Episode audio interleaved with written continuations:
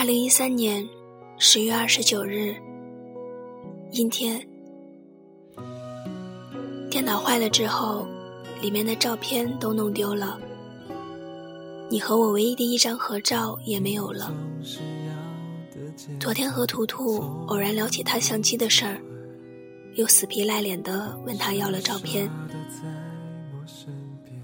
上周日的时候，听你说要去长春实习了，大概走两个星期左右。本来想着短期内在学校就见不到你了，但又一想，即使你在学校，我又能见到你吗？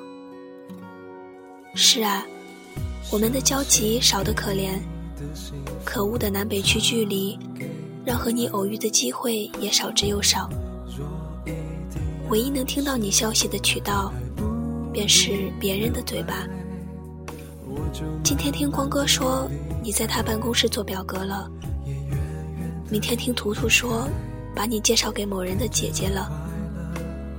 这些或真或假的小道消息，便是我的依赖了。其实听图图说要把你举荐给某人的姐姐的时候，我心里挺不舒服的。他的姐姐和你一样优秀，万一你俩成了，我不就哭死了？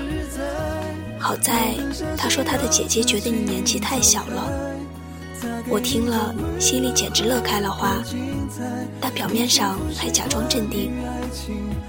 当时在饭桌上，大家都在听这则趣闻，我那极其不自然的表情，应该是没人发现的吧？常常去你的人人 QQ 空间看一看，看完后还会删掉来访记录。生怕被你发现什么蛛丝马迹，而你更是偶尔扎实一下，基本不会更新状态。目前为止，你一共发了一百一十八条说说，每一条基本都是积极语录，从来没有一条是有关生活细节的。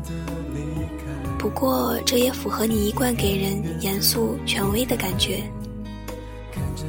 貌似你唯一一条比较生活化的状态就是，宠物挂了，我的心呀咋这么难受呢？那是你零八年八月十日的状态，那个时候的你，应该还是一个稚气的黑猴子吧？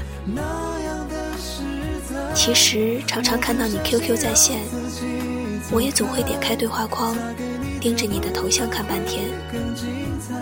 想象过无数次和你畅聊的情景，但现实中的我，连给你发个嗨的勇气也没有。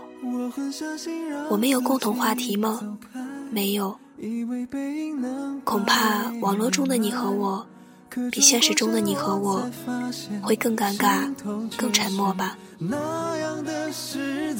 毕业以后，便是我们真正说再见的时候。你应该会留在大连。而我也会回到家乡，到那时候，我们就真的没有交集了吧？而我喜欢你这个秘密，也就真的成为了一个不会再有人知道的秘密。第二封信。